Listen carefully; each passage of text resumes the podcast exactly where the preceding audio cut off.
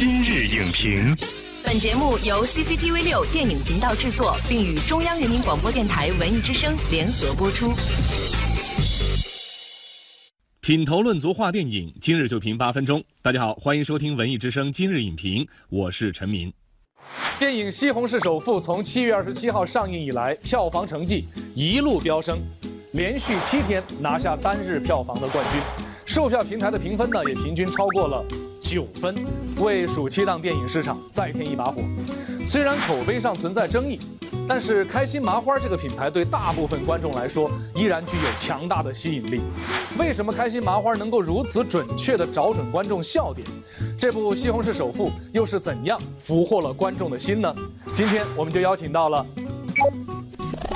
中国传媒大学教师王英和我们一起解读《西红柿首富》如何对上观众的胃口。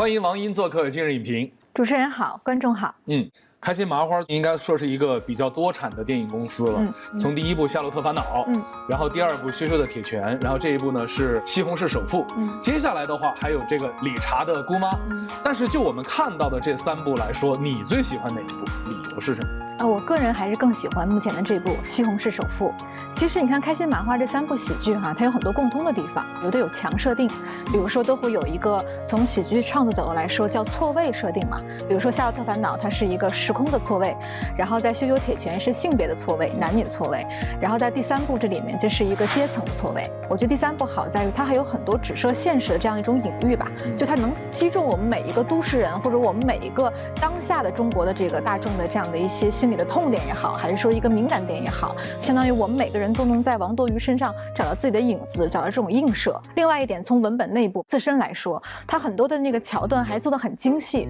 虽然是大方向我们能猜到，但总之还是会有一些意料之外的一些小惊喜。这个《西红柿首富》的这个创作团队，他们的这个创作态度非常的端正。他一开始并不想给你讲什么大道理啊，或者说并不追求说讲什么有思想性的东西，他更多的是给老百姓啊，或者给普通的买票的观众来说，给你一个解压、放松的一个机会。因为你看，跟《西红柿首富》同期上映的这个前前后后的电影中，没有像他这样的这种喜剧作品了，或者这样这个姿态身段比较柔软的、比较低这种作品，其实是没有的。票卖的好不好？不太理想，话题太高端，现在人心太浮躁。西红柿首富之所以能够取得现在这么好的成绩哈，嗯我觉得它非常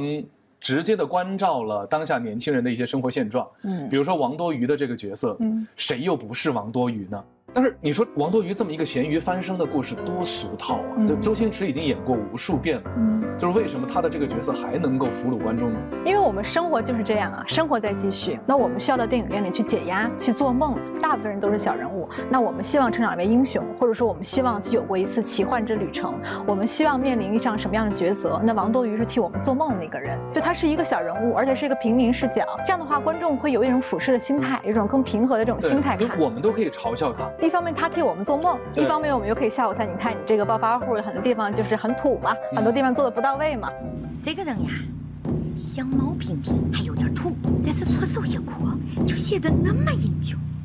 刚才王英说啊，这部影片之所以让大家能够笑得那么开心，最重要的是笑得那么会心，嗯是因为他把很多的，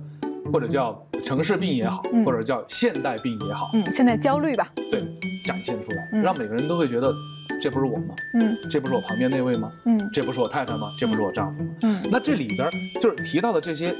现代都市病、现代城市病嗯都是什么？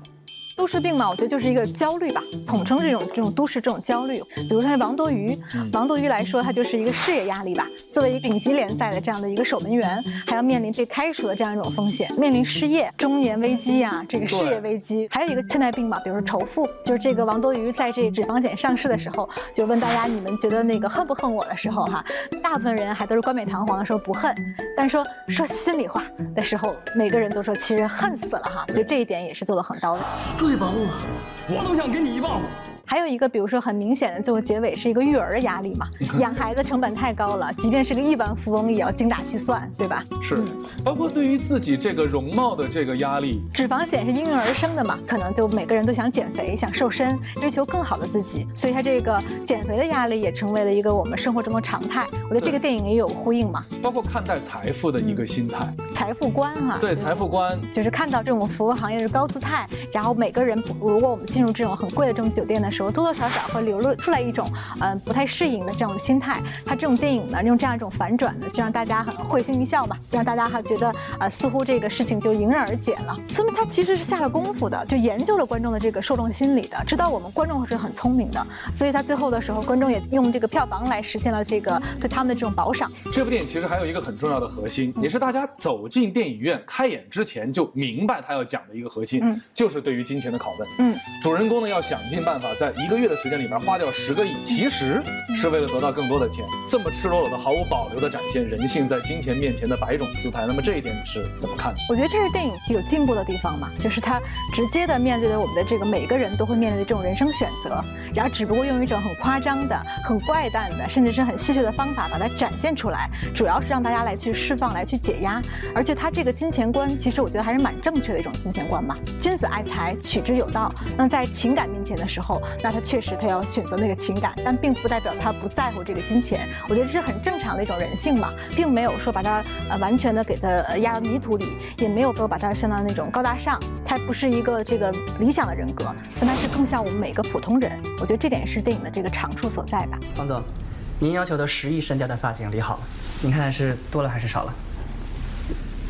正正好。我们经常在说，就是一部电影能够让你在看的那两个小时特别的放松，特别的入戏，呃，特别的痛快，就已经值回票价了。嗯就我看《西红柿首富》的时候，恰恰也有这样的感觉。嗯但后来我我发现，并不是什么都没有留下来，嗯恰恰有很多让我印象非常深刻的那些片段，过后我会觉得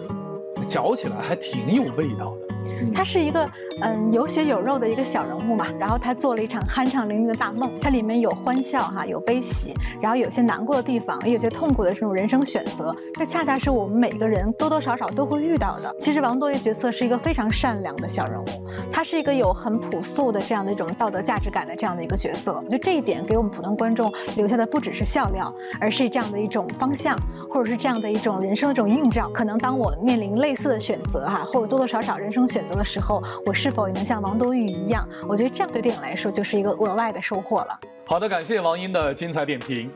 接地气，敢做梦。西红柿首富用辛辣荒诞的风格解构当下的人情世故与金钱观念，让观众在五味杂陈当中进行思辨。我们也期待开心麻花团队继续大胆创作，用心演绎，带给我们更多关照现实、探讨人性的优秀喜剧作品。本栏目视频内容，请关注 CCTV 六电影频道，周一到周五每晚十点档《今日影评》。